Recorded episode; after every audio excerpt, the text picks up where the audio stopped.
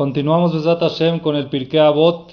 Nos encontramos en el Perek Aleph Mishnah Yudzain, Perek 1 Mishnah 17. Prácticamente es este ya de las últimas Mishnayot, la penúltima Mishnah de este Perek Besat Hashem. A ver si podemos terminarlo en esta clase. Dice la Mishnah así: Shimon Beno Omer. Shimon el hijo de él dice así: Kol yamai gadalti ben Todos mis días, toda mi vida, yo crecí entre los jajamim. Velo matzati laguf tov mishetika. No le encontré algo mejor al cuerpo que el silencio. Número uno. Número dos. Velo amidrashikar el amase. El estudio no es lo principal, sino los actos. Número 3. Mejol amarbe de barim mevihet. Todo el que aumenta en hablar, al final termina trayendo pecado, termina pecando de alguna forma. Vamos a analizar la Mishnah Bezat Hashem. Dice la Mishnah así.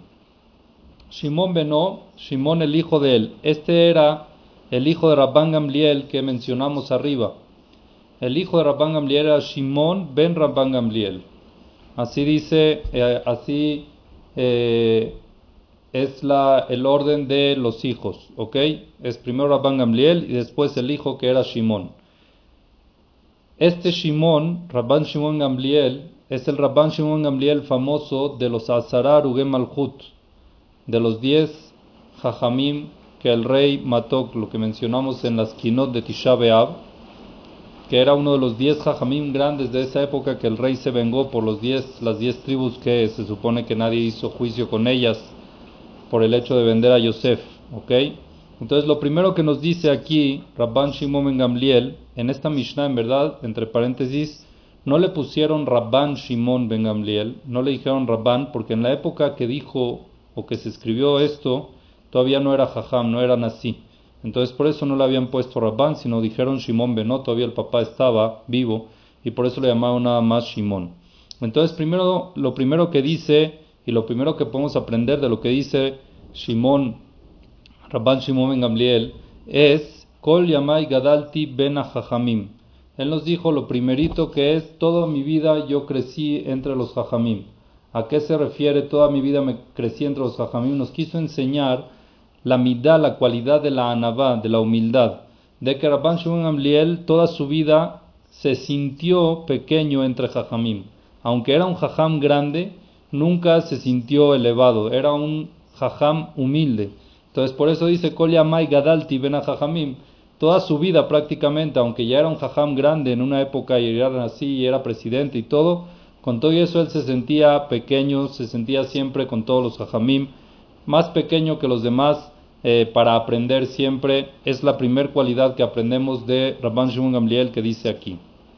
Y, nada y sigue diciéndonos, Velo matzati laguf tov mishetika. Si ustedes me preguntan qué es lo mejor para el cuerpo, qué es lo mejor, la mejor cualidad que la persona puede tener es shetika. ¿Qué es shetika? El silencio.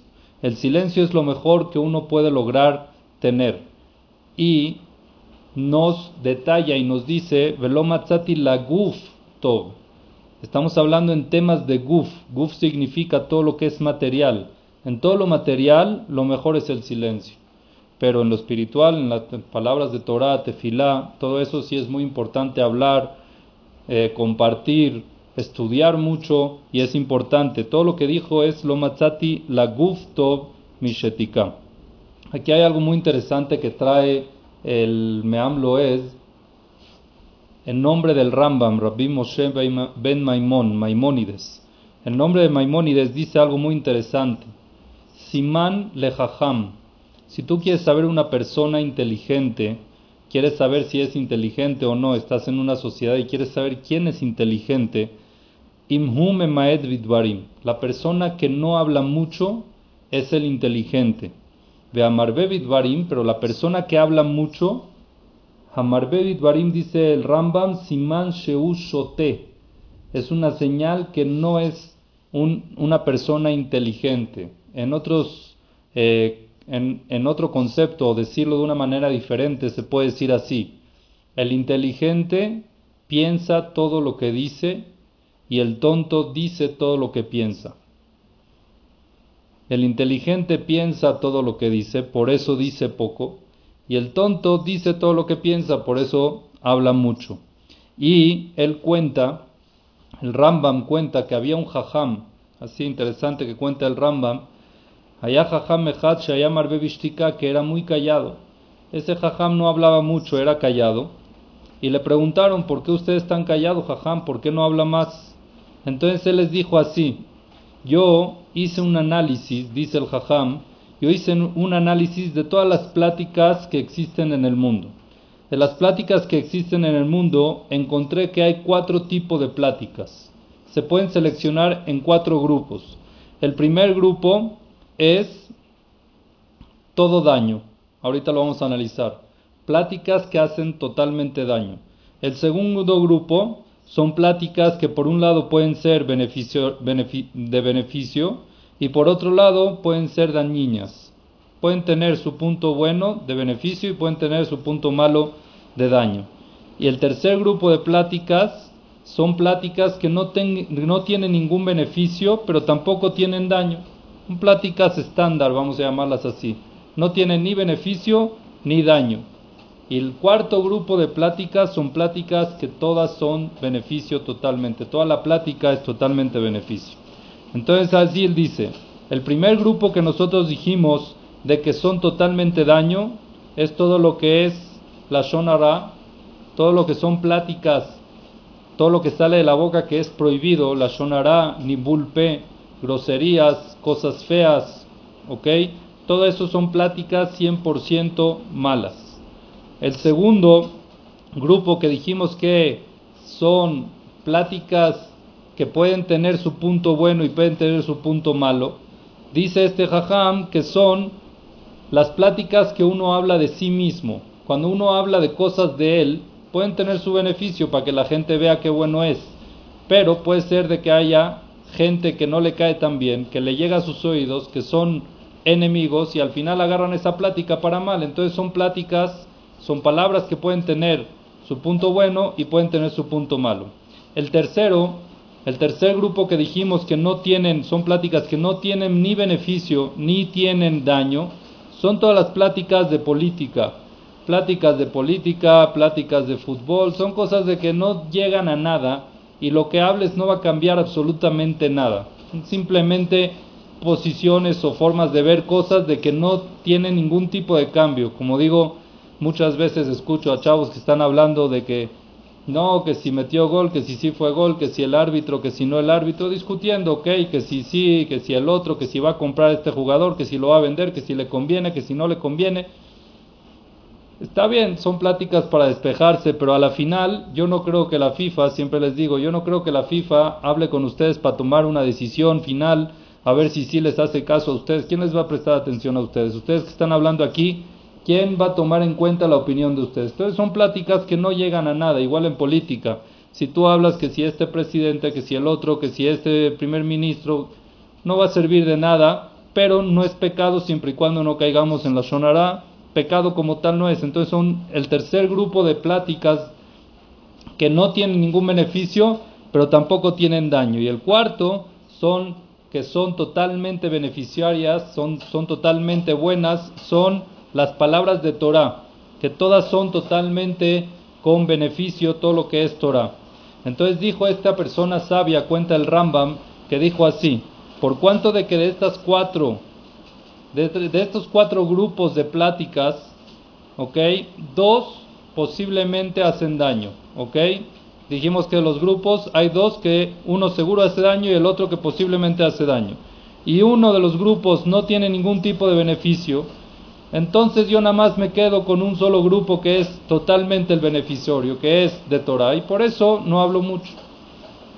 O sea, de cuatro cosas que puedo hablar, siempre hablo solamente una, y por eso es una persona callada. Es lo que dice Rabban Shimon Gamliel, lo matzati la tov el ashetika. El jajam es la persona que sabe callar, la persona que sabe cerrar la boca, ese es el jajam verdadero. El Ramba mismo que trae esta historia con este jajam, el Rama Maimónides dice de que hay cinco tipos de pláticas, no cuatro como dijo este jajam, sino él hizo cinco grupos de pláticas. El primero él dice que se llama mitzvah. La primer, el primer grupo de pláticas son pláticas de mitzvah y ahorita las analizamos. El segundo grupo es nizar, de cuidado, pláticas de cuidado que ahorita vamos a ver qué se refiere. El tercer grupo, nim'as, es un grupo de pláticas abominables, despreciables. El cuarto grupo, ahub, pláticas queridas.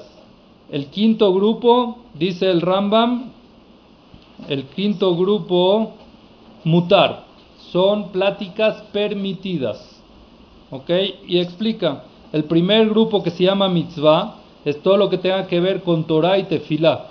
Todo lo que es Torah y Tefilá, cuando uno habla, dice Berajot, estudia Torah, hace Tefilá, esos son mitzvot, es el primer grupo. El segundo grupo que dijimos, que es Nizar, Hadibur Baem Baem, que es el segundo grupo del cuidado que hay que tener mucho cuidado de no hablarlo. Sea, la Shonara, Regilut, palabras feas, todo eso es el segundo grupo. El tercer grupo es ni más, es el grupo de pláticas abominables. ¿A qué se refiere? Dice Hainu Devarim Betelim, un grupo de pláticas abominables que son de Barim Betelim. ¿Qué significan de Barim Betelim? Palabras vanas que no llegan a nada. Por ejemplo, dice Benyanam Milhamot, todo lo que es política o todo lo que es cosas de que no van a llegar a nada, no está prohibido, pero es despreciado. ¿Por qué? Porque está perdiendo uno el tiempo con esas pláticas. Porque en vez de hablar Torah, están hablando de esas cosas que no van a llegar a ninguna finalidad nunca. Es lo que dice el Rambam. ¿Ok? El cuarto grupo, Ahub, el cuarto grupo de palabras que son las palabras que se queridas, dice el Rambam que son dibre musar. Hay tefilá y Torah, pero hay musar. El musar son palabras de ética, son palabras queridas, que es el cuarto grupo de palabras. Que la persona que habla musar, Ahub bifne Hashem es amado ante Akadosh, ante Akadosh Baruch El que escucha musar y el que habla Musar se vuelve querido ante Akadosh Baruj por eso son palabras, es un grupo de palabras o de pláticas queridas. Y el quinto grupo que dijimos que es mutar, que está permitido, dice el Rambam, son cosas necesarias para la vida. ¿Ok? Por ejemplo, el negocio, cobraste, pagaste, ve a pagar, ve a cobrar en la casa, tienes que subir, tienes que bajar, tienes que limpiar, tienes que hacer, cocinar. Todo eso son palabras, son grupos de pláticas permitidas no a juro tienen que haber mitzvot en ellas, pero son permitidas. ¿Ok? Entonces, Jajamim nos enseñaron de que hay que tener mucho cuidado, saber distinguir los grupos de pláticas y lo mejor es lo matzati, la guf, todo lo que tiene que ver con la, la materia, todo lo que tiene que ver con el cuerpo, lo matzati, la guf, tov, ela, shetika. ¿Ok?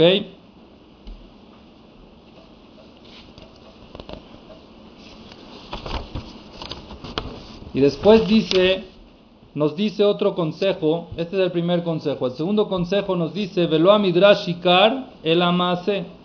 El estudio no es lo principal, es muy importante estudiar para saber, pero la finalidad del estudio debe ser siempre el maase, que es la acción de la mitzvah.